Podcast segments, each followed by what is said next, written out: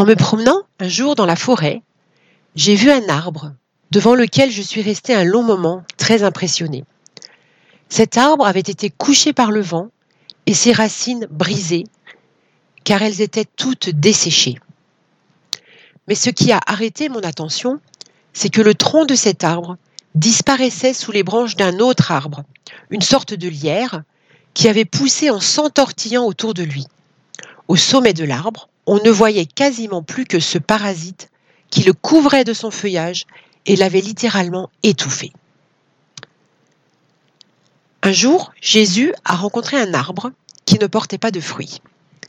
Cette histoire se trouve dans l'évangile de Marc au chapitre 11. Elle se situe une semaine avant la mort de Jésus, juste après son entrée triomphale dans le temple, le jour des rameaux. Lisons donc dans l'évangile de Marc chapitre 11 les versets 12 à 14, puis 20 et 21. Le lendemain, comme il sortait de Béthanie avec eux, il eut faim. Il aperçut de loin un figuier couvert de feuillage. Il se dirigea vers cet arbre pour voir s'il y trouverait quelques fruits. Quand il se fut approché, il n'y trouva que des feuilles, car ce n'était pas la saison des figues.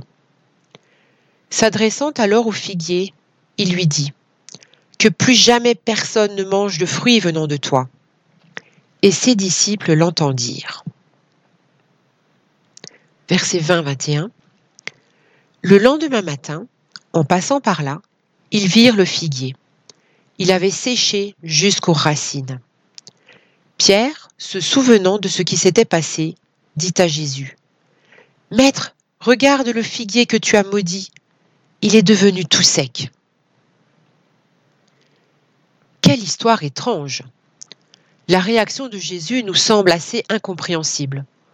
On dirait une sorte de magicien capricieux qui se met en colère parce qu'il n'a pas ce qu'il veut. On comprend d'autant moins que le texte nous précise que ce n'était pas la saison des figues. Il semblerait que dans les pays chauds, les figuiers soient en mesure de porter du fruit toute l'année, même quand ce n'est pas la pleine saison.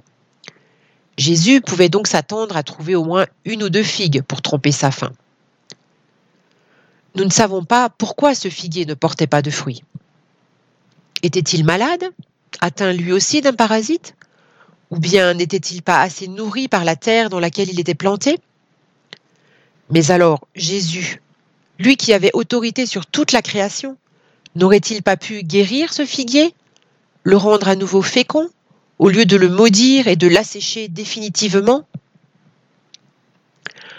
En fait, cette histoire est une sorte de parabole vécue par les disciples pour leur enseigner quelque chose qui n'a rien à voir avec les figues. Regardons de nouveau notre texte. Cette histoire du figuier est racontée en deux épisodes qui sont séparés par une autre histoire qui se déroule dans le temple. Et en regardant d'encore plus près, on s'aperçoit que juste avant l'histoire du figuier, au verset 11, nous lisons une fois entré dans Jérusalem, Jésus se rendit au temple et y observa attentivement tout ce qui s'y passait. Alors arrêtons-nous un moment avec Jésus pour observer ce qu'il voit dans le temple. Car cette phrase est comme un indice pour nous introduire à ce qui va suivre. Ce que Jésus voit d'abord, c'est une construction extraordinaire, magnifique, le roi Hérode le Grand, qui était un Iduméen, c'est-à-dire un descendant d'Ésaü, avait entrepris en l'an 19 avant Jésus-Christ de se concilier les bonnes grâces du peuple juif en rénovant et en agrandissant le temple de Jérusalem que les Juifs avaient reconstruit au retour d'exil à l'époque de Néhémie. À l'époque de Jésus, cet édifice n'était pas encore achevé, même si les travaux n'avaient jamais interrompu le fonctionnement du temple. Un rabbin juif a écrit au sujet du temple Qui n'a pas vu le temple d'Hérode n'a jamais vu de bel édifice. C'était une merveille.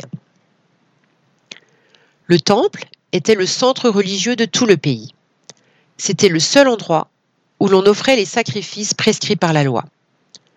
Il y avait donc en permanence des gens qui venaient de toutes les villes de Judée pour accomplir leurs devoirs religieux, sans parler des foules qui se pressaient dans la ville lors des grandes fêtes. Le temple était un lieu de prière et de célébration, mais aussi un lieu d'enseignement, et les évangiles nous montrent à plusieurs reprises Jésus enseignant dans le temple.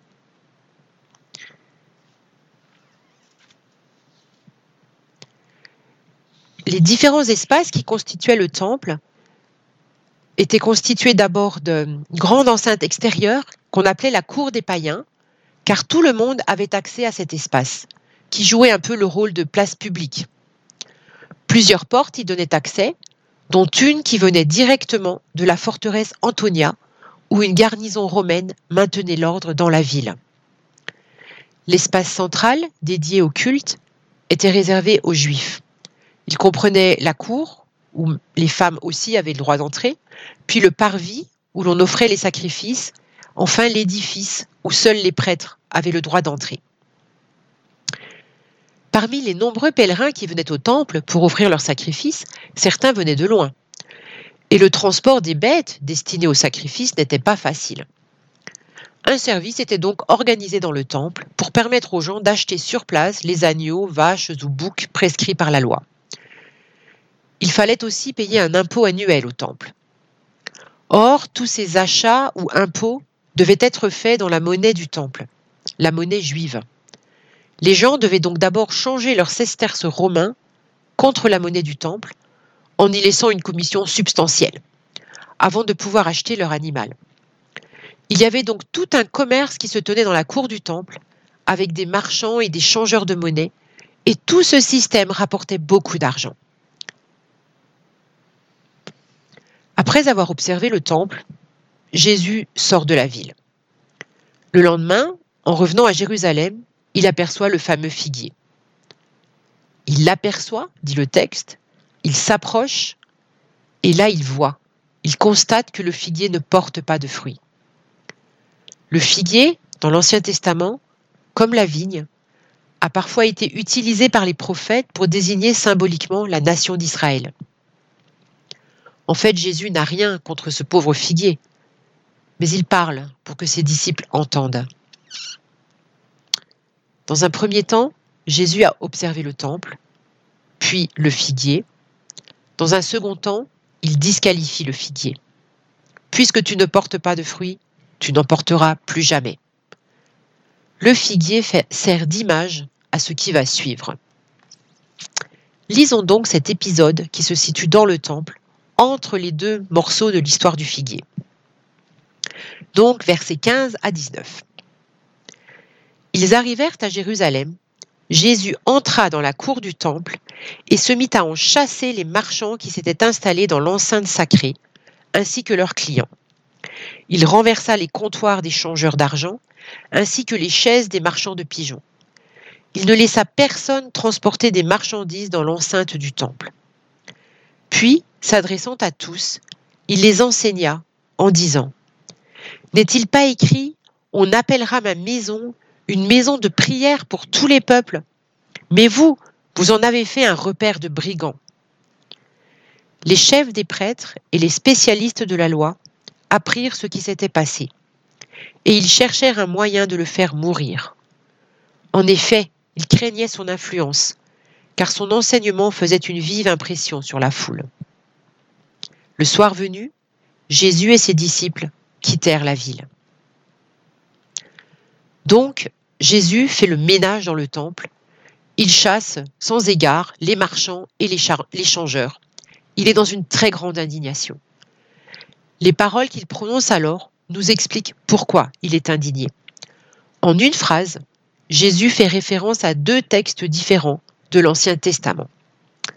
Lisons d'abord dans le livre d'Ésaïe, au chapitre 56, les versets 6 à 8.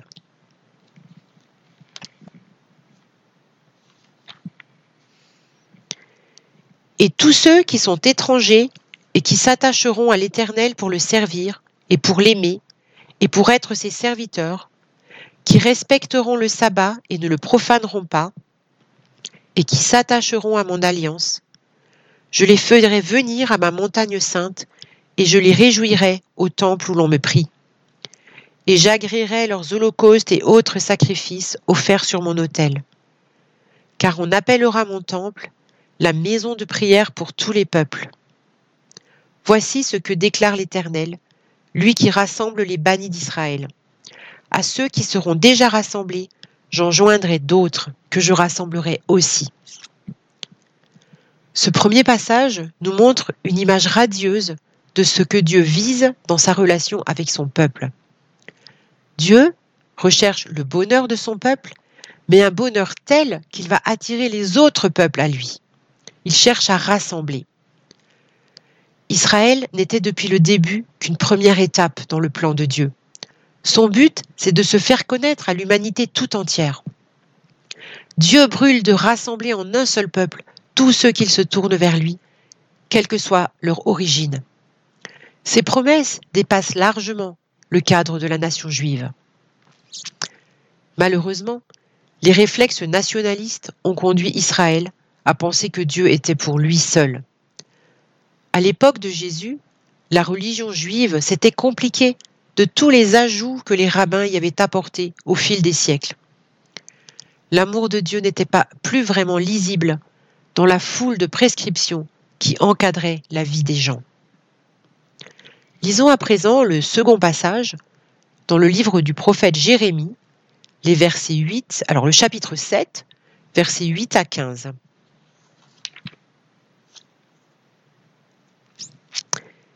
Mais vous, vous vous fiez à des paroles trompeuses qui ne vous serviront à rien.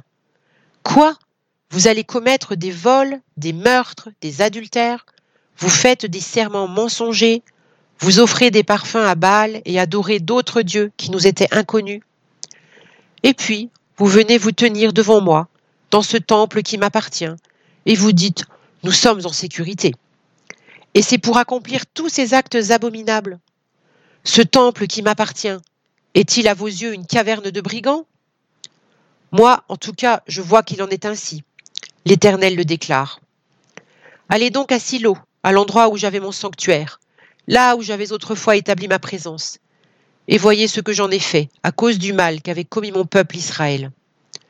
Maintenant, puisque vous agissez ainsi, l'Éternel le déclare, et puisque vous n'avez pas écouté, quand inlassablement je vous ai averti, puisque vous n'avez pas répondu alors que je vous ai appelé Ce temple qui m'appartient et sur lequel vous fondez votre assurance, ce lieu que j'ai donné à vous et à vos ancêtres, je vais le traiter de la même manière que j'ai traité Silo.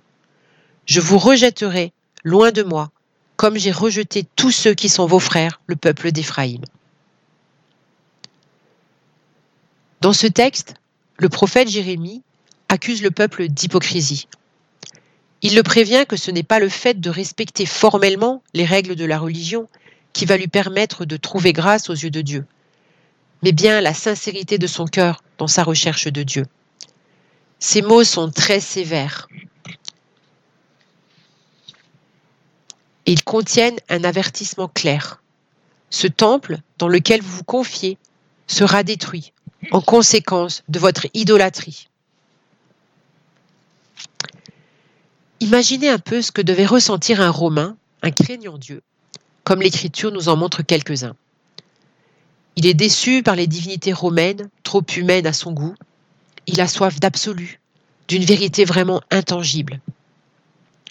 Alors, il tente de s'approcher de ce Dieu unique que les Juifs disent vivant, et il entre dans le temple, le plus loin qu'il peut. Au centre de la grande cour, dite des païens, où tout le monde a le droit d'entrer. Les portes qui donnent sur le parvis des femmes sont surmontées d'écriteaux qui menacent de mort tout non-juif qui oserait les franchir. Et voilà que dans cette cour des païens, notre Romain assiste à cette scène déplorable de commerce et même d'exploitation où l'argent est roi. Le Dieu qui est servi là, sous les yeux de tous, c'est l'idole de l'argent.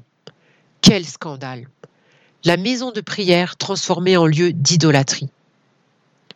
Mais pire encore, cette idolâtrie est un contre-témoignage et peut écœurer notre Romain, le dissuader de s'approcher encore de Dieu. Et c'est cela qui réveille la colère de Jésus. De même qu'il était indigné contre ses disciples lorsqu'il ne voulait pas laisser les petits enfants s'approcher de lui. De même, il est indigné de voir les obstacles que son peuple place sur le chemin du païen qui cherche Dieu. En juxtaposant ces deux textes, Jésus délivre un message de jugement.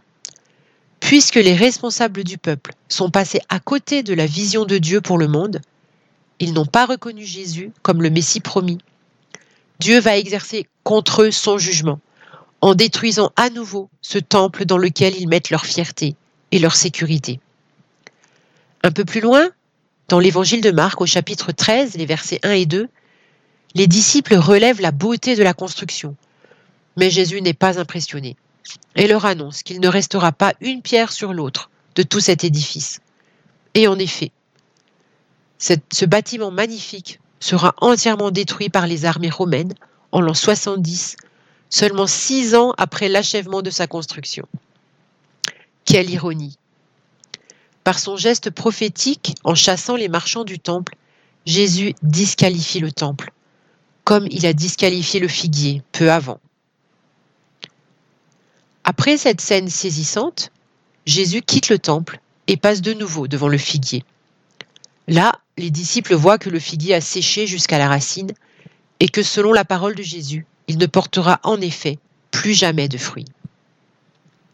Le figuier est une préfiguration de ce qui va arriver au temple, mais plus largement, une préfiguration de la première alliance qui est déclarée caduque par l'entrée en vigueur de la nouvelle alliance dans le sang de Jésus.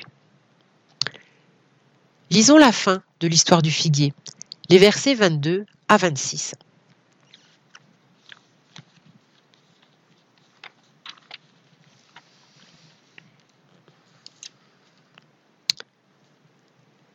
Donc après avoir desséché le figuier, donc après avoir constaté que le figuier était sec, pardon, Jésus répondit Ayez foi en Dieu. Vraiment, je vous l'assure, si quelqu'un dit à cette colline Soulève-toi de là et jette-toi dans la mer, sans douter dans son cœur, mais en croyant que ce qu'il dit va se réaliser, la chose s'accomplira pour lui. C'est pourquoi je vous le déclare, tout ce que vous demandez dans vos prières, croyez que vous l'avez reçu et cela vous sera accordé. Quand vous priez, si vous avez quoi que ce soit contre quelqu'un, pardonnez-lui, pour que votre Père céleste vous pardonne lui aussi vos fautes. Jésus enseigne alors ses, disciples et il leur parle de la prière. De même que le temple était appelé à être une maison de prière, les disciples sont appelés à vivre une relation intime avec Dieu à travers la prière. C'est aussi un appel à la foi. La foi dans la puissance de Dieu capable de faire des miracles. Et, comme dans la prière du Notre Père que Jésus a enseigné à ses disciples, le pardon tient également une place importante dans la relation entre le disciple et Dieu. Le pardon qu'on demande à Dieu, mais aussi le pardon qu'on demande ou qu'on accorde aux autres. Alors que veut nous dire ce texte aujourd'hui? Dans ces deux histoires parallèles, du figuier et du temple, nous avons vu trois étapes. 1. Jésus a observé. 2. Jésus a disqualifié le figuier et le temple. 3. Jésus a enseigné au sujet de la prière. Le Nouveau Testament nous dit que aujourd'hui, les croyants en Jésus-Christ, nous sommes le temple du Dieu vivant, un temple saint consacré à Dieu. Aujourd'hui, pas plus qu'hier, Dieu ne tolère d'idoles dans son temple. Ce passage contient donc un double message. D'une part, un avertissement, d'autre part, une promesse. L'avertissement s'adresse à ceux qui s'imaginent que la participation formelle à une religion va suffire à les sauver. Dieu n'est pas impressionné par nos cultes, même en vidéo, par nos chants de louange, nos offrandes ou même nos bonnes actions. Il regarde à nos cœurs, à nos motivations. Comme avec le temple ou le figuier, il s'approche et il observe. Il veut nous aider à débusquer les idoles qui trônent dans nos cœurs sans que nous les voyions. Éphésiens 5, chapitre 5 nous dit Sachez-le bien, aucun homme qui se livre à l'inconduite, à l'impureté ou à la soif de posséder, qui est une idolâtrie, n'a d'héritage dans le royaume du Christ et de Dieu. C'est sévère, c'est sérieux. Le rapport à l'argent, à la sexualité, sont deux domaines également cités dans le texte de Jérémie, où les occasions de chute sont nombreuses. Mais il peut aussi y en avoir d'autres. Les idoles peuvent devenir de plus en plus encombrantes, comme ce lierre qui avait finalement étouffé l'arbre qui le portait. Alors n'attendons pas d'être étouffés par le péché. Ayons le courage de regarder nos cœurs, de nous repentir sincèrement de tout ce que Dieu nous montre et de nous détourner des mauvaises pratiques, quelles qu'elles soient. Se repentir, ce n'est pas un sentiment ou juste une émotion, c'est un choix conscient, une décision d'abandonner concrètement le mal. J'ai entendu un jour parler d'une jeune femme qui menait une joyeuse vie de débauche et qui allait se conféter au prêtre de temps en temps pour être pardonnée et pouvoir participer à la messe en toute bonne conscience. Et puis elle recommençait ses frasques le week-end suivant. C'était quelqu'un qui se confiait dans l'aspect formel de la religion, mais ses confessions n'étaient qu'une parodie de repentance. Quelle illusion. Le trafic dans le temple de Jérusalem se faisait à la vue de tous. Mais les idoles peuvent habiter dans notre cœur sans que personne ne les voie. Attention, le péché, ce n'est pas ce qui scandalise les autres, c'est avant tout ce qui déplaît à Dieu. Et on ne se moque pas de Dieu. Prenons donc au sérieux son avertissement, sinon nous serons aussi disqualifiés, comme le figuier, comme le temple. Heureusement, après l'avertissement vient aussi une promesse. Cette promesse qu'il nous fait de répondre à nos prières est la conséquence de l'intimité du cœur avec Dieu. Dans Jean chapitre 15 verset 17, Jésus dit aussi, Si vous demeurez en moi et que mes paroles demeurent en vous, demandez ce que vous voudrez et cela vous sera accordé. Cette promesse nous parle d'harmonie entre la volonté de Dieu et notre propre volonté. L'image de la montagne qui tombe dans la mer nous encourage à faire confiance à la puissance de Dieu et à oser lui demander l'impossible. Dieu veut nous donner beaucoup plus que tout ce que nous imaginons. Et il nous donne beaucoup plus que tout ce que nous pourrions abandonner pour lui. À travers l'association Portes ouvertes, des témoignages nous parviennent de croyants vivant dans des pays où la foi chrétienne est interdite. Et nous voyons certains qui préfèrent quitter toute leur sécurité affective, matérielle et sociale pour pouvoir suivre Jésus. À suivre Jésus, nous n'avons rien à perdre et tout à gagner. Alors osons perdre du temps pour Dieu et devenir de vrais adorateurs. Écoutons l'enseignement de Jésus sur la prière et laissons-nous bousculer. Résumons-nous. Cet épisode signifie que Dieu avertit son peuple de ne pas se contenter d'une religion formelle et qu'il promet à ceux qui le prient avec sincérité et le prennent au sérieux qu'ils verront des miracles. Frères et sœurs, dans ce temps particulier où nous sommes assignés à résidence, profitons-en vraiment pour apporter sérieusement notre vie à Dieu. Apprenons à faire silence à éteindre la télé, la radio et Internet. Laissons Jésus faire le ménage dans nos cœurs, nous débarrasser de tout ce qui fait obstacle à notre relation avec lui, et apprenons vraiment à prier. Prenons le temps de nous arrêter pour parler consciemment avec Dieu, l'adorer, intercéder pour les autres, écouter la voix du Saint-Esprit, nous laisser guérir intérieurement, pardonner à ceux qui nous ont fait du mal, demander pardon à ceux à qui nous avons fait du mal. Accueillir sans crainte tout ce que Jésus veut faire en nous et nous laisser transformer à son image. Porter le fruit de l'Esprit, décrit dans Galates chapitre 5, verset 22. Et devenir ainsi d'authentiques témoins de l'amour de Dieu, qui donne à d'autres envie de le rencontrer. Nous serons alors comme l'arbre du psaume 1, qui porte du fruit, hein, ou bien comme cet olivier verdoyant décrit dans le psaume 52, dont je vous lis les versets 10 et 11, en guise de conclusion. Mais moi, je suis toujours comme un olivier verdoyant dans la maison de Dieu. Je compte sur l'amour de Dieu à toujours, à jamais. Je te célébrerai toujours pour ce que tu as fait. Je veux m'attendre à toi, car ta bonté se manifeste à tes fidèles. Amen.